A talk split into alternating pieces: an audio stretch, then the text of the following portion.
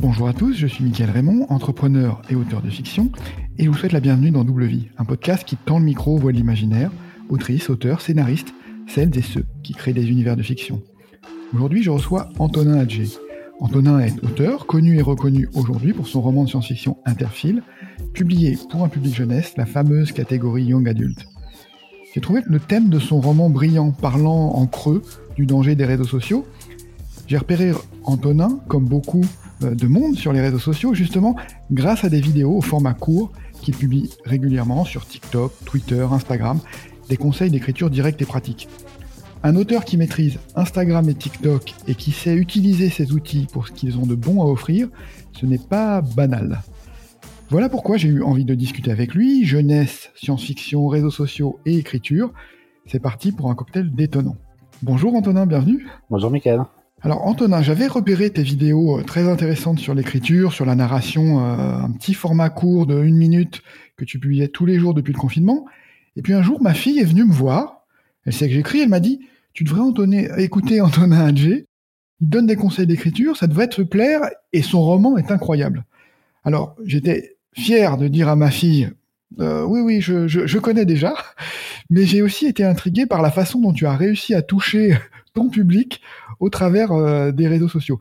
Donc, j'en profite pour te transmettre un retour de terrain. Ton roman est incroyable, donc euh, bravo. Merci à ta fille. Avant de revenir sur, sur Interfile, j'aimerais que tu nous parles de, de tes débuts dans l'écriture, parce que j'ai fait un peu de recherche, tu as étudié les sciences politiques, tu as fait des, des, des relations internationales dans tes études, tu as travaillé dans la communication c'est loin de l'écriture de fiction, tout ça. Comment tu comment tu t'es lancé? Comment tu en es arrivé à écrire? Bah, En fait, pour, moi, en tout cas, c'est loin, c'est pas loin. Euh, j'ai toujours écrit. Euh, j'écrivais, alors j'écrivais très peu de science-fiction avant. J'étais surtout dans soit ce qu'on appelle les fameuses tranches de vie, donc c'est des histoires quotidiennes qui peuvent se passer, qui peuvent arriver à tout à chacun, euh, des rencontres, des métros, etc. Ou des romans, enfin des histoires policières. J'aime beaucoup. En fait, j'aime beaucoup la logique du coup de théâtre de l'intrigue un peu ciselée, ce qui est surtout un peu sur Interfeed. On est sur une thématique de science-fiction, mais je trouve qu'il y a des ressorts très proches du polar, où il y a un mystère à résoudre. J'aime beaucoup ça. Euh, pour ceux qui connaissent, je suis plus du côté architecte que du côté jardinier. Les, architectes étant ceux qui vont justement travailler leur intrigue, parfois au détriment, euh, des personnages, et les jardiniers vont plus essayer un peu pousser leurs idées comme ça. Et, et j'ai toujours fait ça, mais une chose que j'étais sûr de ne jamais vouloir faire, c'était vraiment me concentrer que sur des études littéraires, euh, ne faire que de la lecture, etc. J'avais peur, et je pense que c'est plutôt le cas, que euh, bah, ça, reste quelque chose de très autocentré en fait. Le fait de faire des études de sciences politiques, par exemple, c'est loin d'écriture en soi. Par contre, ça offre une culture générale qui peut être utilisée sur l'écriture. Interface, justement, j'ai un peu joué. Il y a aussi une réflexion sur la société. Là, il y a des discriminations entre ceux qui sont enfin, envers ceux qui ne sont pas connectés à Interfile, de tome 2 et 3, il y a d'autres pays qui utilisent différemment Interfile. Donc en fait, moi ma logique c'est qu'en fait c'est intéressant d'aller voir ailleurs, au-delà d'écriture, euh, de voir des films différents, d'étudier des choses différentes, de voyager, pour s'enrichir en fait. Et tout ça, ça peut servir de matière. Ça ne veut pas dire qu'il faut jamais écrire, c'est aussi un travail, mais je pense qu'avoir donné que dans des livres, c'est se fermer d'autres manières d'avoir de l'inspiration. Donc pour moi, c'est pas si donné que ça. Et, euh, et voilà, et, et, la science politique, c'était aussi cette envie voilà, de comprendre un peu le monde qui m'entoure. Et au final, quand on est auteur, c'est parfois pour comprendre le monde qui nous entoure qu'on écrit aussi. On va faire des réflexions, même, même, même des romans de science-fiction, etc. C'est souvent des échos à notre propre, notre propre rapport de pouvoir. Euh, enfin, Star Wars, c'est pas que des sabres laser, c'est aussi une réflexion sur le pouvoir, la dictature, la démocratie. Donc c'est intéressant de réfléchir un peu à ça. Et, euh, et, après, pour les études, de, enfin, le travail de communication, bah, c'est très pragmatique. Hein, c'est qu'on peut pas vivre tout de suite de son métier d'écriture, donc c'est bien de, de, travailler. Et, et j'ai fait ça, euh, j'ai fait ça parce que parce que j'avais l'opportunité. Euh, au final, ça m'a servi puisque bah, ça m'a permis de, de, comprendre un petit peu des rouages de la communication, notamment en ligne. Et là, on arrivera sur mon rapport aux réseaux sociaux. Mais euh, mais voilà, voilà pourquoi j'ai fait un, un, peu de communication. Euh, puis si on est un peu cynique, on peut dire que communiquer, c'est aussi raconter des histoires quelqu'un qui communique autour d'une marque, bah, c'est aussi euh, présenter une certaine image. Euh, il y a des ressorts narratifs aussi. Donc, euh, donc voilà, voilà pourquoi les relations internationales, voilà pourquoi la communication. Et au final, c'est pas si loin que ça d'écriture. Hmm, oui, c'est ce qu'on appelle aujourd'hui le, storytelling. Exactement, le fameux. le fameux. Oui, tu disais que tu avais commencé par le, par le polar. Tu as gagné il y a assez longtemps maintenant, en fait, un, prix, euh, un prix sur le polar. Donc, c'était un peu ton. C'était, je crois que c'était le, en, 2008 à Quai du Polar pour une nouvelle Les Étoiles. C'est ça. C'était un peu ton premier, euh, ton premier genre euh, auquel tu t'es essayé. Oui, oui, c'est ça. C'était, c'était très, très sombre. J'écrivais très sombre. Moi, quand j'étais plus jeune, j'écrivais des histoires. Il fallait qu'il y ait un mort par page. Maintenant, je me suis calmé, surtout que je fais de la littérature jeunesse.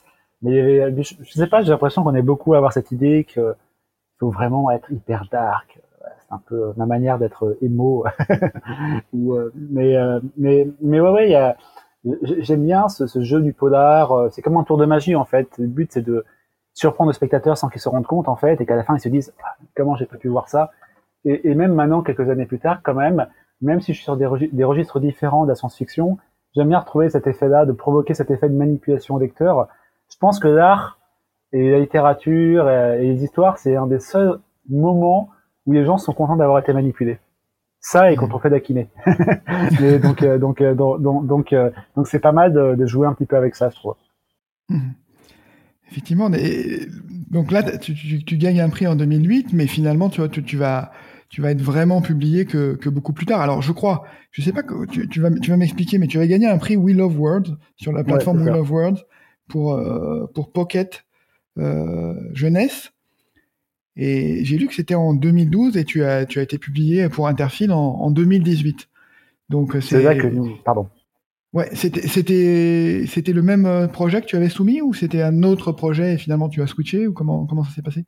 Non, c'était le même projet et nous découvrons des joies de l'attente quand on doit se faire éditer.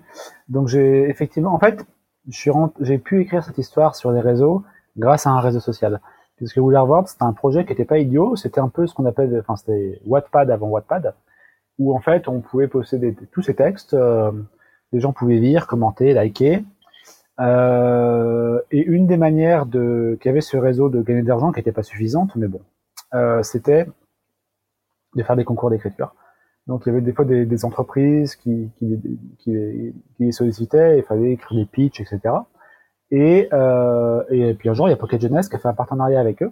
Il fallait imaginer une histoire futuriste euh, ou un réseau social contre le monde. C'est là que j'ai pensé à Interfield, donc c'est un, réseau social qui permet de partager ses émotions. Et je trouve ça intéressant que ce soit pas juste un, un méchant réseau social euh, dirigé par une méchante personne, mais un réseau en fait que les gens choisissent librement d'utiliser, mais au final, ils sont eux-mêmes leurs propres bourreaux, quoi. C'est-à-dire que c'est eux-mêmes qui vont contrôler leurs émotions parce qu'ils savent qu'elles sont perçues par les autres, etc., etc. Et je trouvais cet euh, autocontrôle plus intéressant parce que justement, ça rejoint ce que tu dis au début, c'est ça permet de creuser la thématique actuelle des réseaux parce que il y a personne ne nous nous force à aller sur des réseaux, mais on y va quand même. Donc il y a il y a un point de vue individuel avec une espèce d'addiction très clairement, un désir de gratification. Il y a aussi quelque chose d'un peu plus général où maintenant moi, en tant qu'auteur, par exemple, j'ai plutôt intérêt d'être sur des réseaux pour faire connaître. Donc, il y a aussi une pression comme ça. Et donc, c'était un moyen de réfléchir à tout ça en 2012. Donc, c'était surtout Facebook à l'époque. Donc, je gagne le concours en 2012. Je commence à écrire en 2013. Je finis en 2014. Là, j'envoie le manuscrit et pendant deux ans, en fait, j'ai pas eu de nouvelles parce que euh, la maison d'édition euh, étant ce qu'elle est, ils sont très occupés. J'étais pas un auteur connu, j'étais un primo écrivain, donc c'était mon premier mon premier texte. Donc, j'étais pas la priorité. Et c'est vrai que sur le moment, tu dis un petit peu, mais en fait, ils vont pas m'éditer, quoi. J'ai, j'ai posé deux ans pour rien. Euh, c'est un peu, un peu, un peu, un peu, un peu violent, cette période-là où t'as pas de réponse. Et eux ne se rendent pas compte, en fait, de ce qu'ils font. C'est juste qu'ils ont pas de temps.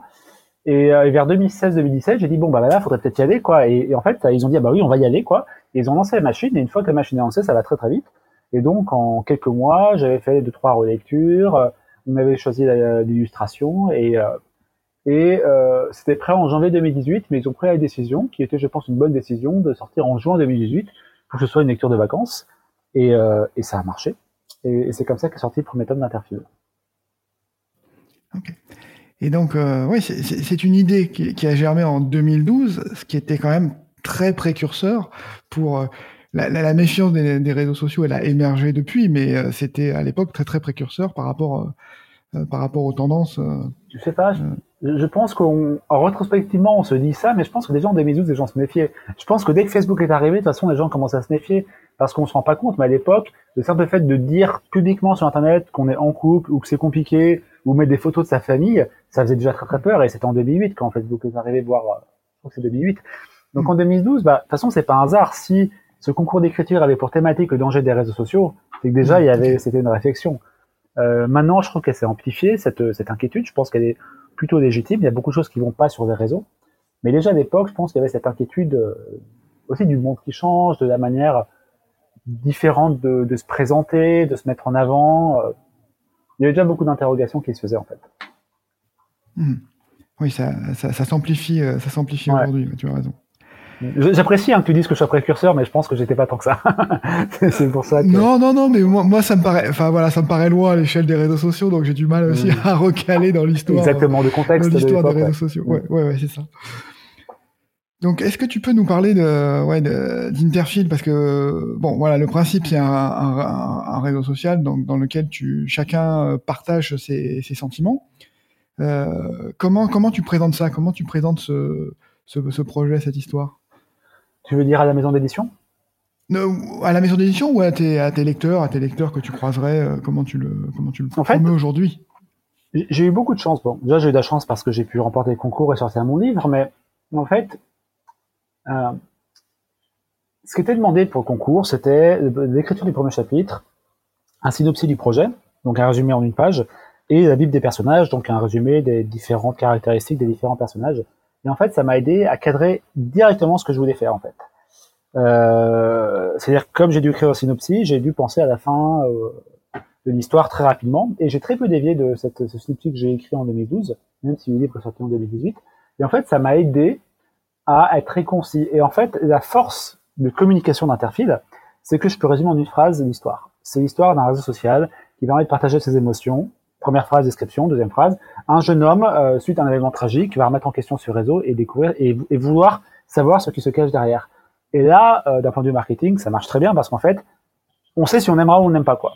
Et c'est vrai quand je présente ça, les gens disent ah bah c'est bien, ou, ou, alors ils aiment pas, ça les intéresse pas, mais ça alors que d'autres histoires, euh, notamment celles que j'écris en ce moment, c'est parfois plus dur de les résumer en une ou deux phrases parce que c'est, ben voilà, résumer Game of Thrones en deux phrases, c'est plus compliqué. On pourrait, c'est la guerre, une guerre de pouvoir euh, entre cette maison euh, dans un monde médiéval, mais on voit moins l'originalité de l'histoire en fait. Donc, et je pense que c'est ce qui a plu aussi à la maison d'édition, c'est que d'un point de vue marketing, ça marchait bien.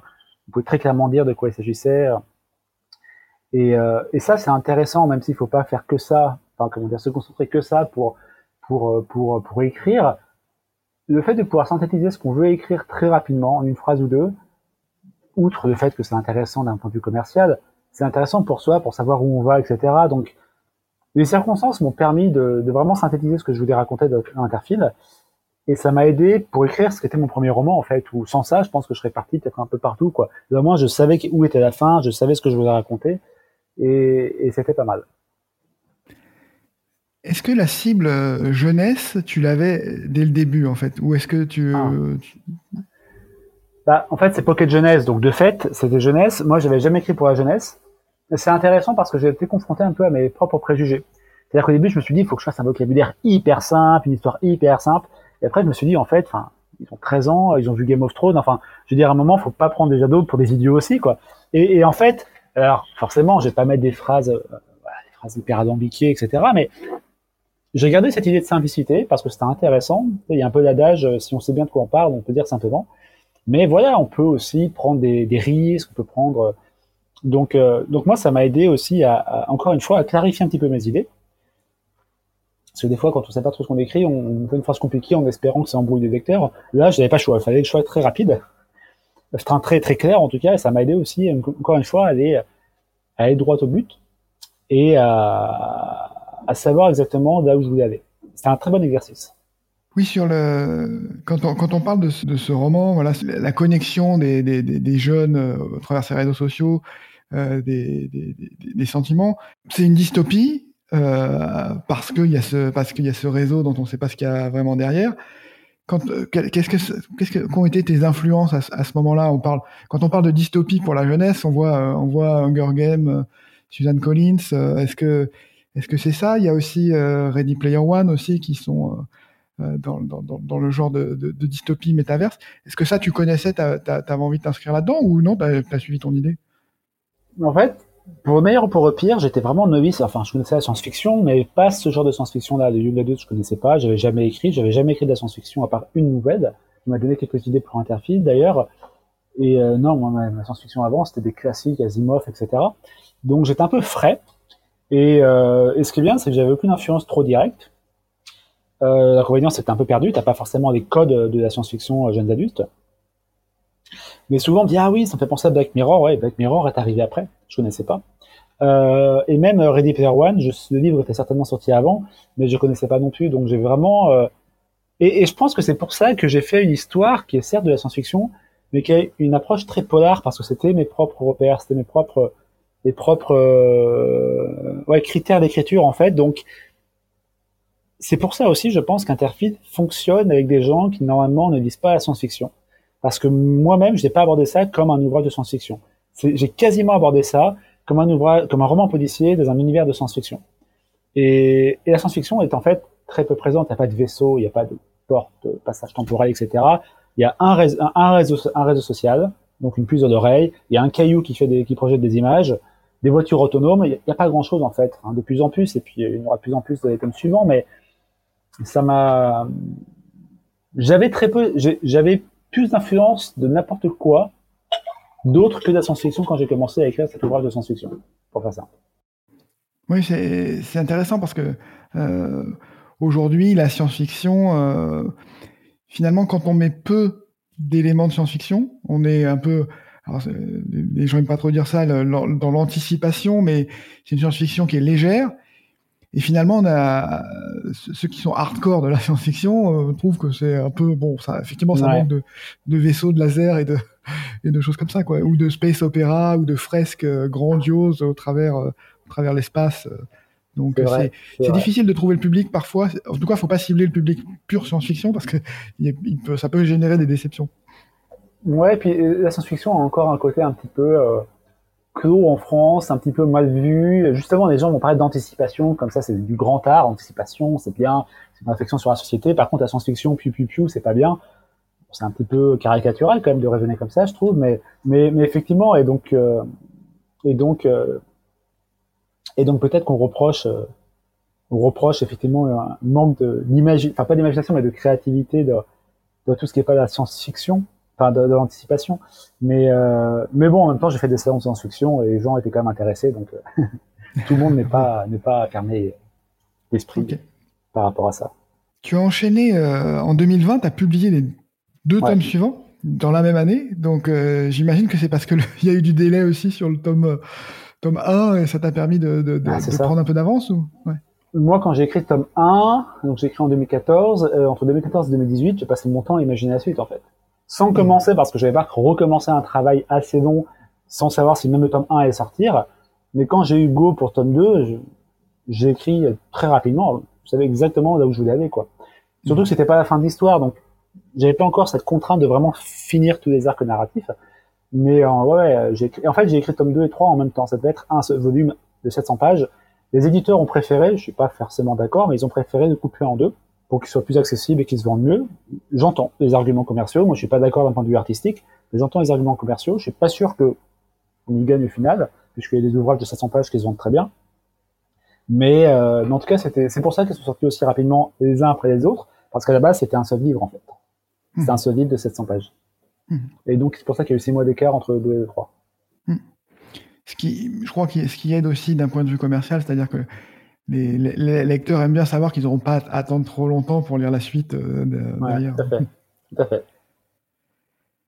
À quel moment tu t'es parce que ton livre parle des réseaux sociaux et toi tu es euh, bah, tu, tu, as fait un petit nid sur, les réseaux sociaux pour qui aide j'imagine à la, à la, promotion de ton, ton, ouvrage on va en parler. À quel moment tu t'es lancé vraiment sérieusement sur les réseaux sociaux et tu as décidé de, de, pousser le format et de voir ce que ça pouvait pouvait donner? Euh, alors paradoxalement, je suis pas très réseau. en tout cas, pour des raisons personnelles, moi, je mets jamais de photos de moi ou famille, ça m'intéresse pas. Euh, je fais un petit peu maintenant, mais c'est très très rare. C'est parce que de fait, il y a des liens qui sont créés, mais j'ai vraiment commencé à être sur les réseaux quand j'ai commencé à sortir au tome 1 en fait. Euh, surtout Instagram, TikTok n'existait pas encore à l'époque, ou en tout cas c'était c'était pas c'était Musicali, c'était pas encore le TikTok qu'on connaît maintenant. Mais voilà, sur Instagram, c'était euh, des photos de moi en dédicace, des photos de mon livre, etc. C'était vraiment de la pure promotion. Et, euh, le, le, shift s'est fait en fait en, en, 2020. Je sais pas si tu te rappelles, il y a eu un, petit virus euh, qui est arrivé, qui a changé la face du monde. Euh, bon, quand il a commencé en mars, moi j'avais un téléphone portable qui était absolument immonde, hors de question que je fasse une seule vidéo avec. Mais après j'ai acheté un nouveau téléphone. Et euh, en octobre, quand est arrivé le deuxième confinement, euh, ça commençait à, déjà ça commence à tirer un petit peu. Euh, et puis, bah, pour, comme pour beaucoup de gens, en fait, il y avait des choses que je pouvais plus faire, des gens que je pouvais plus voir à cause du confinement. Donc, il y avait un peu une, une sorte de solitude. Après, quand on est écrivain, la solitude, on a un peu l'habitude. Mais bon, euh, faut qu'elle soit choisie, quoi. Et, et donc, euh, et, et, là, je me suis dit, et moi, j'avais aussi envie d'un truc. C'était, je me disais, bon, ça fait des années que j'écris, mais je sais pas pourquoi, je sais pas comment j'écris. Je sais pas. En fait, j'ai toujours écrit un peu à, l'intuition. C'est-à-dire que les règles, je les appliquais sans vraiment les connaître. Je savais qu'une idée était mieux qu'une autre, un peu euh, au feeling. Je sentais les choses, je voyais les images, mais j'avais pas de théorie derrière. Et je me suis dit, ça peut être intéressant d'utiliser un peu cette plateforme qui est TikTok pour trois choses. La première, c'est de faire ma promotion, très clairement. La deuxième, c'est euh, moi-même comprendre en fait comment est-ce qu'on écrit Pourquoi est-ce qu'on écrit ci Pourquoi est-ce qu'on écrit ça Pourquoi est-ce qu'on préfère telle chose, tel personnage Pourquoi est-ce qu'un personnage un petit peu ambigu moralement, ça intéresse plus qu'un un Superman qui est un peu un peu niais euh, je sais qu'à chaque fois que je dis ça, je me fais tracher par les pro Superman, mais euh, qui vont me donner, euh, oui, mais de la collection 46 de l'année, il est méchant, oui, d'accord, d'accord, d'accord.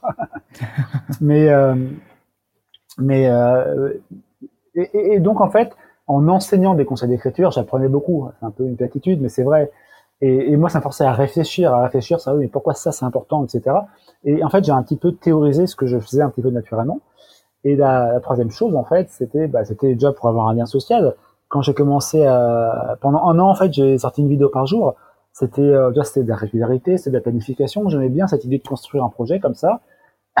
Et puis, ça marchait très très vite, quoi. sur TikTok, quand tu commences, euh, c'était un petit peu de chance. Les, vues, enfin les, abonnements arrivent très rapidement, donc ça, forcément, c'est ça te flatte, t'as envie de rester, et puis après, quand les abonnements baissent, tu restes quand même parce que tu es addict, mais voilà, c'est un peu la logique. Mais en tout cas, voilà, ça, ça marche très rapidement, donc je me suis dit, bah, c'est parti, on sens. Et la troisième chose, et on en parlera peut-être après, c'est que euh, je trouve qu'en France, surtout, on ne sait pas comment est-ce qu'on écrit. Il y a un peu cette idée que l'écriture, c'est mystérieux, c'est un peu un don, c'est vraiment, faut être torturé, enfin, une sorte de, pas faire des incantations pour écrire. Alors que les Américains, par exemple, pas du tout. Ils, ont des principes, c'est un peu comme euh, les cours de théâtre, quoi ont des, des, méthodes, ils ont un truc beaucoup plus pragmatique, et, moi je suis très pragmatique. Euh, et, donc je me suis dit, bah, et, en fait, pourquoi je trouve que c'est embêtant de, raisonner comme ça en France, c'est que t'as plein de gens qui veulent écrire mais qui savent pas comment. Et tout ce qu'on leur dit, c'est euh, crois en tes rêves, n'hésite pas, euh, ne fais pas de compromis. Bon, d'accord, c'est gentil, mais ça casse pas trois pattes à un canard. Moi, je préfère leur dire, bah, c'est très simple. Commence à te concentrer sur la construction de ton personnage. Euh, voilà, des trucs plus pratiques en fait, pratico-pratiques. Et, et, je trouve que ça manquait. Je pense que ça manque toujours d'ailleurs. Et c'était aussi mon envie qui était de dire, en fait, il y a des choses qu'on peut apprendre en écriture. Et c'est pas parce que tu les connais que tu vas écrire de manière neutre ou que tu vas perdre ton talent. Au contraire, ça va t'aider à affiner ton style. Quoi. Et c'était ma troisième raison, c'était vraiment montrer qu'en fait, il n'y a pas trop de magie derrière l'écriture et du travail et des choses qu'on peut apprendre et de la pratique, quoi, comme tout. Et je trouvais ça intéressant d'avoir cette approche-là. On pourrait penser que ton, ton tes, conseils d'écriture vont s'adresser à des gens qui veulent écrire, qui ont euh, une affinité avec l'écriture, qui sont déjà sur un, dans un cheminement d'écriture, etc. Et donc, tu vas t'adresser plutôt à la catégorie auteur que, que lecteur. Mais finalement, ça intéresse les, les, lecteurs parce que ça leur, les aide à réfléchir sur les histoires.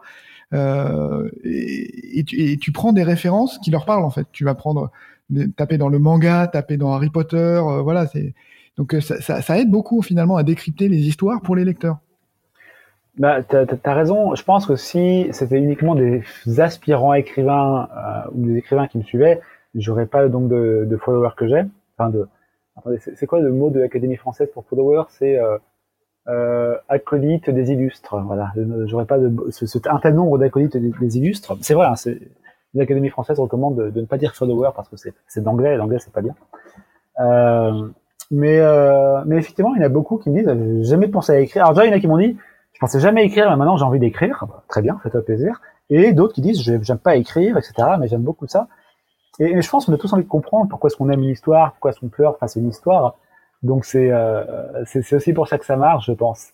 Et, euh, et, et, et, les mangas, c'est un, un, double choix. Le premier choix, il est stratégique. On est de la communication sur TikTok, c'est assez jeune, c'est assez manga. Moi, je sais que si je fais une vidéo sur One Piece, j'ai 15 fois plus de vues que si je fais une vidéo sur Amy, enfin, sur Amizola, j'ai zéro vue. Donc, euh, mais euh, ou peut-être quelques-unes au final, parce que. Mais et donc voilà, c'est c'est assez, mais c'est aussi un moyen de montrer que bah, le manga, c'est une œuvre c'est un, une expression artistique qui est tout à fait valide, qui, est, qui est aussi très intéressante, qui a beaucoup de richesses. Enfin, One Piece, il y a plein de défauts, mais il y a plein de qualités. quoi. C'est un monde incroyable, des rebondissements, etc. Donc, c'est pour montrer que c'est pas une sous-culture en fait.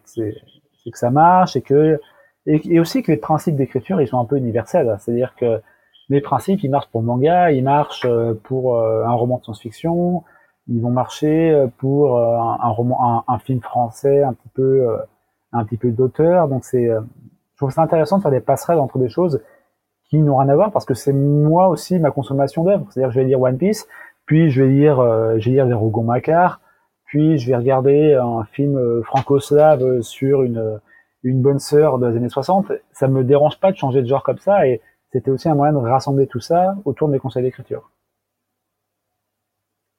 Tu Aujourd'hui, tu, tu, tu, fais plus une vidéo euh, par jour. Tu as, tu as réduit la, la cadence, j'imagine. Ouais, mais pas tant que ça, je pense. Parce que, en fait, j'ai plus cette contrainte-là, mais des fois, je fais trois vidéos parce que j'ai envie. Bon, là, actuellement, c'est plus compliqué, mais euh, non, j'en fais un peu moins parce que ça sert à rien. Ça sert à rien, et puis euh, autant, autant, autant, autant, autant, autant, autant en faire quand on a des idées. Mais, mais j'ai dû en faire pas mal comme cette année aussi. J'ai dû en faire pas mal. Est-ce que, est-ce que ça t'aide justement à la, à la promotion? Tu as, vu des, as vu des résultats sur les, sur les ventes de livres ou est-ce que... Euh, alors ça, non, parce que c'est très compliqué d'avoir des, des, retours et puis il y a plein de paramètres. Mais euh, je sais pas si tu connais certainement, mais c'est voilà, c'est avant de, de, que les éditeurs lâchent les infos, c'est un peu compliqué, ce qui est très embêtant, je trouve d'ailleurs. Euh, après, moi, j'aime pas euh, d'autres d'autres auteurs de fond. Moi, j'ai du mal à faire ma promo, quoi. Je, vraiment, j'aime pas ça. Enfin, si, être en délicat, j'aime bien parce que j'en compte des gens.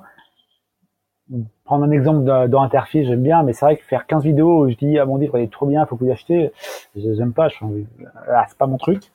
Mais bon, indirectement, je fais ma promo aussi parce que les gens que voient ma tronche, ils voient que je parle d'Interface des fois, ils vont acheter Interface. Mais c'est vrai que, donc ça joue, hein. Je sais qu'il y a des gens qui m'ont contacté en disant, bah, tiens, je t'ai découvert sur Internet, je suis, allé voir Interface, euh, c'est super.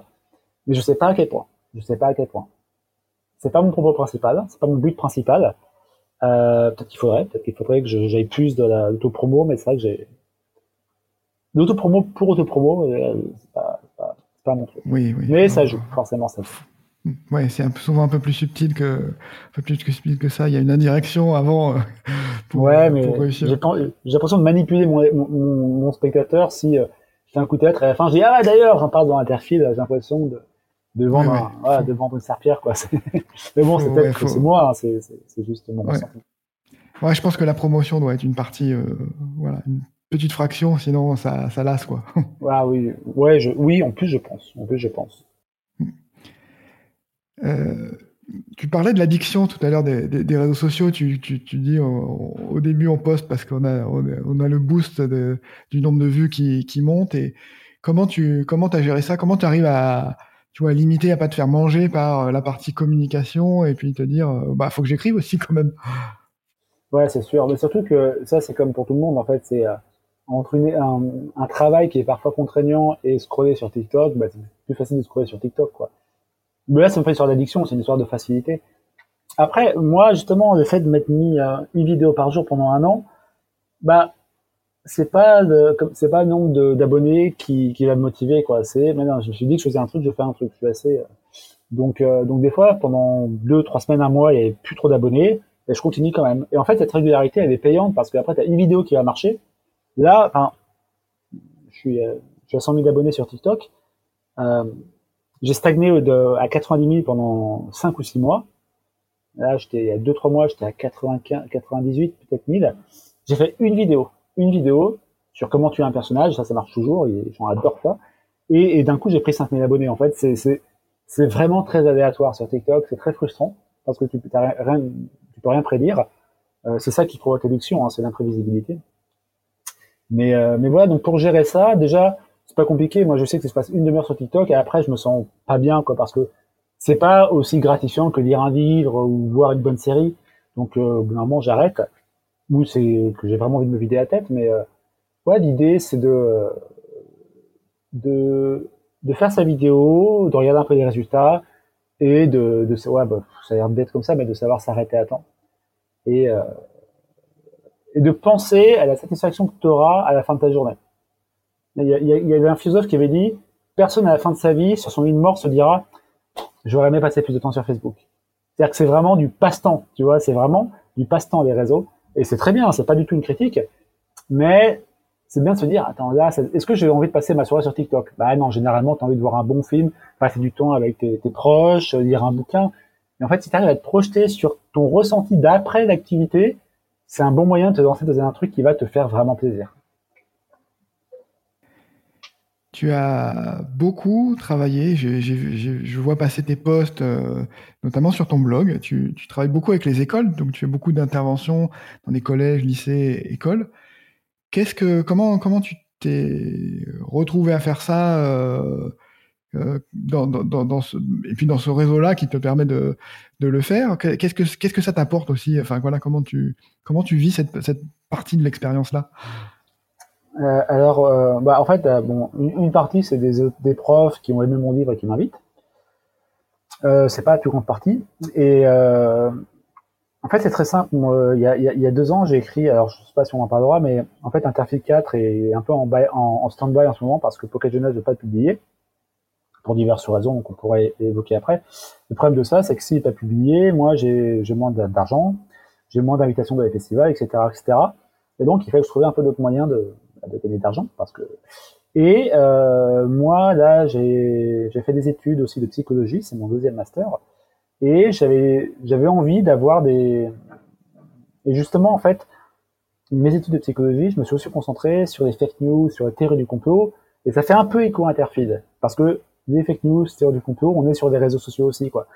Et je sais que les profs ça les intéressait aussi et donc c'est vraiment comme ça maintenant que j'aborde des choses. Soit on fait alors soit je fais un jeu de questions-réponses avec les élèves qui ont lu mon livre, soit je fais des ateliers d'écriture, soit je, parle par rapport aux fake news, et les profs sont très intéressés par ça. Et donc en fait voilà, c'était aussi un moyen de me dire bon bah là, t'as pas de livre qui est sorti depuis deux ans parce que le cas ne sort pas. Euh, Qu'est-ce que tu fais quoi? Et, et, en fait ça, je me suis concentré là-dessus et j'aime beaucoup parce qu'en fait tu ignores pas, mais un euh, travail d'écrivain c'est très solitaire. Moi, je suis solitaire, mais jusqu'à un certain point. C'est-à-dire qu'à un moment, c'est bien de rencontrer du monde. Et, euh, et, et puis, c'est cool de parler avec des jeunes, quoi. tu vois, on n'est pas si vieux que ça, mais des ados qui ont plein de questions, des fois qui sont un peu cash, etc. Généralement, ils sont sympas, euh, voilà. Et puis, quand tu leur dis que tu lis One Piece, ils sont tout contents, t'es devenu un peu leur, copain. Donc, c'est, euh, c'est vraiment sympa, tu vois, de, c'est, vraiment sympa, je trouve. Et puis, ça rythme ta journée, tu vois. Si tu fais une matinée d'intervention, bah, l'après-midi, t'es plus motivé pour écrire. Alors que si tu passes 8 heures à écrire de la journée, c'est pas pareil.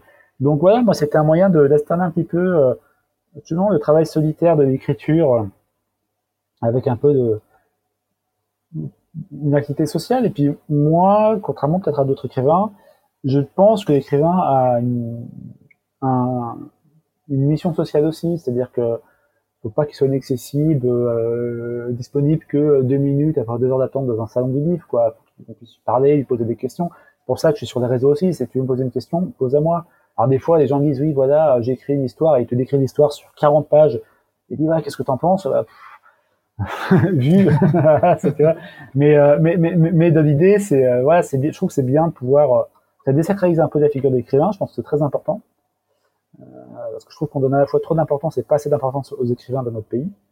Mais, euh, mais donc voilà, c'est pour créer du lien en fait avec les gens, avec les jeunes générations ou les moins jeunes. Hein, en médiathèque, c'est moins jeune.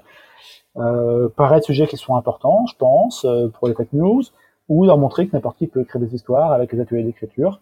Donc c'est une sorte d'utilité qui va au-delà du bouquin et c'est bien de se sentir utile. Et on sent concrètement le jour J qu'on sent utile de les, de les, inter, de les interventions. Parce que le bouquin, il faut attendre que c'est publié, des retours et tout. Là, tu fais une intervention en classe, les élèves aiment bien, ah, t'as été utile et ça se voit tout de suite. Ce qui, est, euh, ce qui est vraiment passionnant dans ce que, tu racontes, c'est qu'effectivement, je pense qu'il y a un déficit de culture euh, dans l'enseignement, enfin dans l'éducation des, des jeunes. Ils sont bombardés d'images et il n'y a pas de cours pour, euh, hormis peut-être après euh, dans le, une option au lycée ou après dans des études spécialisées, mais décrypter les images, comprendre les films, analyser ce qu'on voit. Donc euh, voilà, et puis l'aspect fake news aussi, l'aspect comprendre les réseaux sociaux, comprendre les outils qu'on maîtrise. Je trouve que c'est très intéressant que bah, tu arrives à porter ce message euh, au travers, je sais pas quels sont les, les profs qui te, qui te font venir, j'imagine que c'est plutôt dans, dans, la branche français. Euh, euh, français, techno ou histoire, ouais. mais c'est souvent, souvent documentaliste et français. Mhm. Donc voilà, c'est super intéressant, même si c'est ouais, parfois des initiatives individuelles, j'imagine, mais que, bah, que tu arrives à porter ce message qui est, qui est hyper important. Alors pour nuancer un petit peu, euh, les plus grands producteurs de fake, enfin les plus grands partageurs de fake news en France, ce sont des jeunes de 60 ans et plus qui sont sur Facebook et qui voient que tonton euh, antivax, etc., nous explique qu'il y a des, virus 4G de, de vaccins. Euh, les jeunes, je pense, alors là, ça c'est une théorie qui n'a pas beaucoup de stabilité, mais ils ont grandi avec ça et depuis le début, on leur dit méfie-toi, méfie-toi, méfie-toi, méfie-toi d'Internet. Et donc, ils ont quand même une certaine vigilance. Alors, ils vont se ravoir comme tout le monde, mais ils savent qu'il faut pas tout croire sur Internet. Les gens qui découvrent Facebook à 60 ans et qui ont l'habitude de croire les journaux, ils voient un post sur Facebook, ils vont se dire, mais c'est ça, c'est vrai. Quoi? Mais en fait, euh, Zelensky, c'est un zombie. Ou et, en fait, ils vont leur, lui apporter un crédit parce qu'en gros, ça leur semble moins logique qu'une personne puisse écrire pour dire n'importe quoi parce qu'ils ont ce rapport journalistique en fait avec les infos. Et, c'est pour ça quand on me demande, oui, alors c'est pour quel âge et tout, j'ai mais, tous les âges quoi. Et puis faites venir des plus âgés quoi, c'est très important, très important. Ok, bah c'est ouais, c'est c'est intéressant. Tu qu'est-ce que te renvoie euh, justement dans tes dans, dans, dans tes interventions? Qu'est-ce que tu ressens, tu vois, du retour des jeunes sur ton roman, notamment, euh, voilà, par rapport aux réseaux sociaux, par rapport quand tu leur parles de fake news quel est l'écho que tu, as en retour toi de, ce terrain? Moi, mon approche en fait, elle est très simple. Faut pas, je ne veux pas faire culpabiliser les gens. Ça sert à rien. Mais je pense que tu dis à quelqu'un, euh, ah, t'es sur, t'es sur les réseaux, mais t'es vraiment nul. Euh, ouvre un livre. Ah, c'est meilleure, euh, la meilleure manière pour qu'il ouvre jamais un livre, Surtout si tu dis ça à un ado. je sais pas quel âge a ta fille, mais voilà, tu dois. Elle a 16 ans, ouais. Bon, bah voilà. tu dis, il faut pas aller sur TikTok. La première chose qu'elle veut faire, c'est aller sur TikTok, hein, je veux dire. Mm. Puis c'est même pas que les ados, hein, on est tous comme ça. Mm. Euh, mais, euh, qu'est-ce que je voulais dire? Euh, ouais, donc moi, je juge pas, et, souvent, bah, peut-être tout bête, mais je, je, prends plusieurs types d'exemples des fake news quand je parle des réseaux. Déjà, je parle de la Terre plate. Et, et, et, je vais pas dire, ah, les platistes, c'est vraiment des abrutis. Je dis, voilà, il y en a qui pensent que la Terre est plate, moi je suis pas d'accord. Et après, je parle par exemple de la lunissage. Tu vois, euh, beaucoup de gens pensent que les Américains sont jamais sur la Lune, peut-être que tu penses. Je vais pas dire, euh, vraiment, c'est tous des abrutis de penser ça. Je dis, voilà, ils ont le droit de penser ça. Maintenant, je t'explique moi pourquoi je pense que c'est pas pertinent et pourquoi ci, pourquoi ça. Et le fait de dire ça, le fait de pas mettre, en gros, eux contre nous, ou de juger les gens qui pensent ça pour, comme des idiots, je trouve ça absurde. En fait, peu importe que ce, je pense pas que ce soit vrai, mais même si c'est vrai, si tu dis à quelqu'un qui est idiot, tu vas dire, bon, bah d'accord, je suis idiot, il va pas changer d'avis. Ça marche pas comme ça. C'est comme dire à quelqu'un qui va jamais réussir à faire une dictée, bah, il va jamais réussir à faire une dictée, il va pas. Donc voilà, mon approche, c'est plutôt de dire, euh, on croit tous des fake news, et en fait, c'est nous tous, on va essayer de comprendre un petit peu comment on peut s'en sortir. Et là, c'est intéressant, je pense. Quand tu, tu les opposes pas, il n'y a pas moi qui détiens la vérité et eux qui sont vraiment des idiots à croire des fake news, c'est, ok, nous tous, on, on est dans le même bateau, on va tous se faire avoir à un moment, et là, collectivement, qu'est-ce qu'on peut faire pour moins se faire avoir? Il faut englober tout le monde, quoi. Avant, qu'on parle de la suite de tes, prochains projets, euh, toi, pour euh, en, tant qu'auteur, euh, est-ce que tu penses que pour les auteurs, les autrices qui nous écoutent, est-ce que c'est un bon investissement de son temps de, voilà d'essayer de trouver un, créneau sur les réseaux sociaux, une petite une petite manière de, se faire connaître ou est-ce que c'est vraiment dans des cas spécifiques euh, Toi, ça a marché un peu par hasard. Euh, comment comment quelle est ton approche par rapport à ça? Je suis à la fois optimiste et pessimiste. Je pense que c'est d'un point de vue très pragmatique. Très clairement, si tu vas sur des réseaux, tu vas plus te faire connaître et donc tu vas pouvoir vendre plus de livres. Même si je suis pas sûr qu'il y ait un immense retour sur investissement. Donc si vraiment tu passes 5 heures par jour euh, à faire de TikTok rigolos je pense pas que le jeu envahisse la chandelle. Je pense pas que tu vas vendre des milliers de livres. Mais tu te fais connaître et, euh, et je pense, alors j'ai pas encore fait cette démarche-là, mais les maisons d'édition, après, tu dis, ah, lui, est suivi par tant de milliers de personnes, etc. Ça va être un ajout, en fait, ça va te rapporter de la valeur, de la valeur ajoutée. Il n'y a pas que toi, auteur, il y a toi, auteur et influenceur, entre guillemets.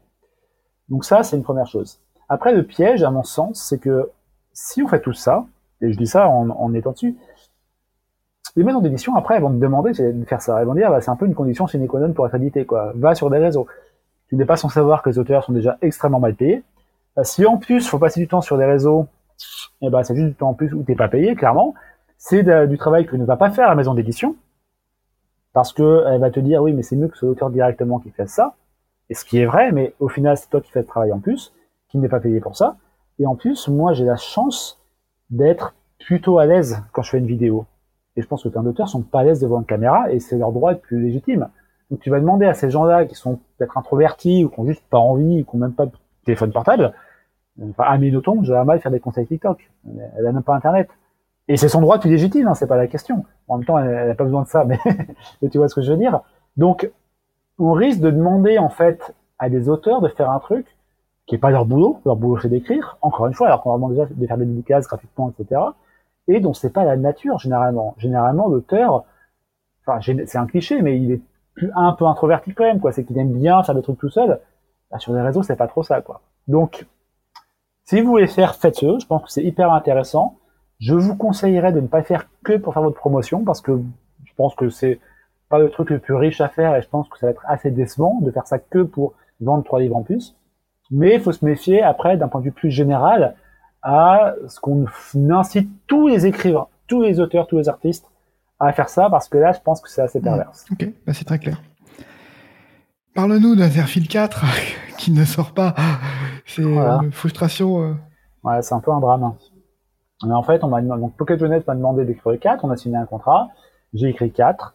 Euh, je prends deux mois de plus. J'ai, voilà, je devais rendre en début euh, début 2021 et je vais, je vais plus rendre avant mars ou avril 2021, ce qui alors, en soi c'est mon problème. Après, un bouquin de 700 pages, euh, trois mois de plus, je pense que ça peut le faire, surtout que et là il me dit ah non mais en fait c'est trop tard quoi maintenant. Euh, ouais, mais en fait ouais c'est pas trop tard. Donc j'envoie, j'envoie le livre euh, en, en, en, en, avril euh, et au bout d'une semaine, pas de réponse comme d'hab. Euh, j'ai dit bah voilà vous en pensez quoi? Ah non mais en fait on ne sort pas. Je, mais en fait ça fait un an et demi que je travaille dessus, donc un an et demi sans travailler sur votre projet sans d'autres entrées d'argent, parce que voilà. Et là, non, mais le 3 c'est pas assez vendu, et puis là, c'est déjà trop tard, parce que tu comprends, le 3 est sorti il y a 6 mois, d'accord Et ce que je reproche, c'est qu'en fait, ils m'ont même pas averti, quoi. Ils m'auraient dit en, en janvier, Antonin, bouge-toi, dans deux semaines, faut que tu nous les donnes, sinon on peut pas sortir. Bah, je me serais bougé, quoi. J'aurais fait euh, 5 nuits blanches et j'aurais écrit. Et là, zéro nouvelle, zéro info. Bon, bah, je me dis, je continue, quoi. Je continue, et puis, euh, puis voilà. Et puis, euh, la création d'un livre, c'est oui, il faut des, délais, c'est sûr, mais euh, il y a aussi une part humaine. Quoi. Des fois tu bloques sur un endroit, bah, tu bloques sur un endroit pendant quelques jours et, c'est comme ça. Donc je reproche plutôt une sorte de déficit de communication qui a, souvent été présent quand même, ne nous le cachons pas, euh, où euh, à aucun moment on ne m'a dit que si je rendrais ça deux mois plus tard, vraiment c'était la fin des haricots et, et ne sortirait pas, sachant que c'est la fin de l'histoire, c'est-à-dire que c'est le, tome qui conclut la saga, quoi. Donc c'est très frustrant. Voilà. Donc euh, il est il est Jeunesse depuis ils depuis un an, ils l'ont depuis un an presque et demi. Euh, il ne veut pas sortir. Il hmm. ne veut pas sortir. Ok. Voilà. Tu pourtant, euh, enfin j'ai lu des chiffres, j'ai vu passer des chiffres, voilà sur internet. J'ai pas accès aux sources de, ces chiffres, mais il y avait, je crois, 20 000, 20 000 ventes pour pour toute la série. c'est c'est honorable dans dans l'imaginaire comme comme vente. Oui, c'est honorable. Ouais, mais après, c'est enfin, le tome 1. Après, le tome 3 est sorti en plein mhm. confinement. Donc ça, c'est très frustrant. Ils ont pas voulu le décaler. Ils m'ont dit, on va pas décaler la sortie de ton livre pour, euh, pour soutenir les libraires. Alors, je dis, c'est très bien. J'adore les libraires. Un peu des boules quand même, quoi, tu vois. Et, euh, et donc, voilà. Et donc, euh, et donc, forcément, ils disent, oui, euh, on sort pas le tome 4 parce que tome 3, c'est pas assez vendu. Je dis, bah oui, il est sorti en plein confinement. Je veux dire, à un moment, c'est le Covid, quoi, tu vois. C'est pas, c'est pas une situation, euh, et accessoirement, euh, il m'avait déjà payé, il m'avait déjà payé les, avaloirs. Donc les avaloirs, pour ceux qui connaissent pas, c'est l'argent qu'on donne à l'avance. Donc il n'avait plus d'argent à me donner pour sortir ce livre. Donc j'ai un peu en travers. J'ai peut-être quelques torts. Je pense qu'ils en ont aussi très clairement. Euh, déficit de communication. Et puis surtout, c'est pas respecté pour les lecteurs. Enfin, moi, à chaque fois, les lecteurs me contactent en disant, il sort quand? Et tout ce que je peux leur dire, c'est, je ne sais pas. Ils disent, ah, bah, j'aimerais bien. Bah, oui, mais je ne sais pas. Euh, non, mais en fait, la réponse est non, il va pas sortir parce que c'est trop tard maintenant. Voilà. Et, et c'est pareil, le tome 1 est sorti en poche.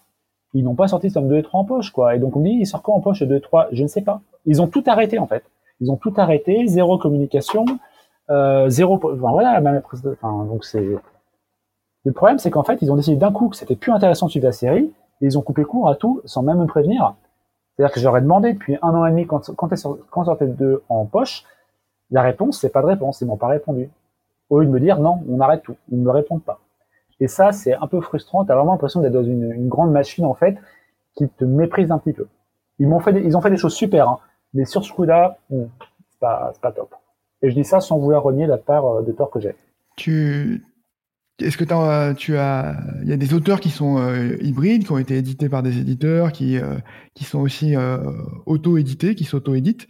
Est-ce que toi, tu, pour les prochains, tu, tu es tenté de, de, de, choisir cette voie?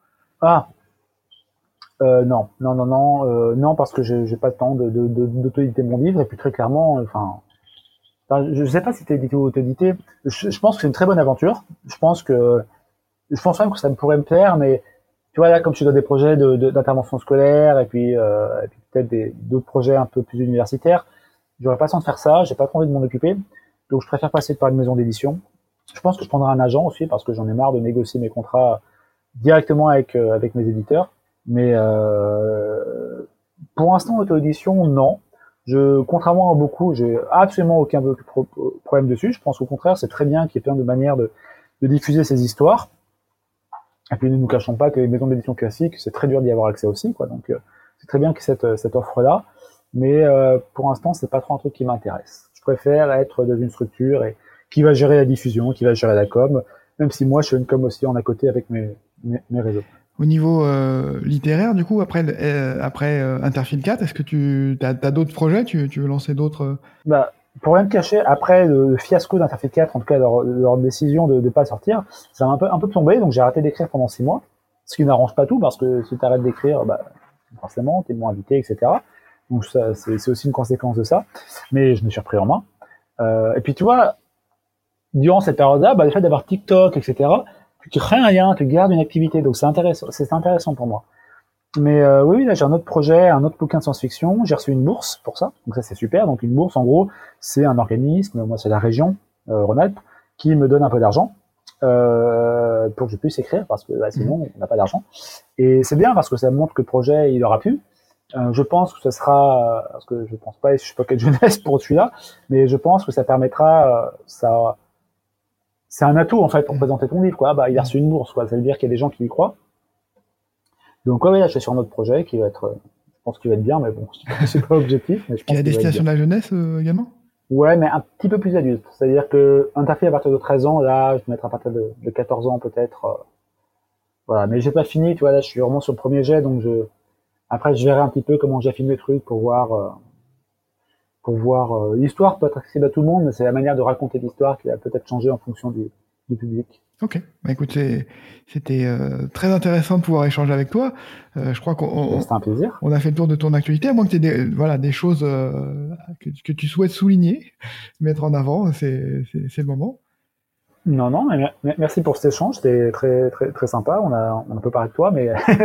non, non, mais c'est pas, pas le but, mais, mais voilà, le but c'était de parler de, parler de toi, et puis, bah, j'ai, franchement, j'ai été ravi de, de, de, voir euh, un peu tes, tes, tes, deux, tes deux casquettes, euh, voilà, ton, ton, ton, investissement euh, dans la pédagogie, dans l'éducation, ton, ton, investissement dans, dans, dans, la littérature jeunesse, c'était c'était vraiment vraiment passionnant. Donc, je pense que ça va intéresser les, les, les auditeurs. Je te souhaite bah, de trouver un éditeur pour ce pour ce projet. ça marche. Et puis, bah merci, puis à très bientôt. Hein, au, plaisir de se croiser. je t'en prie. Merci, Merci Mickaël. Ouais, au plaisir aussi.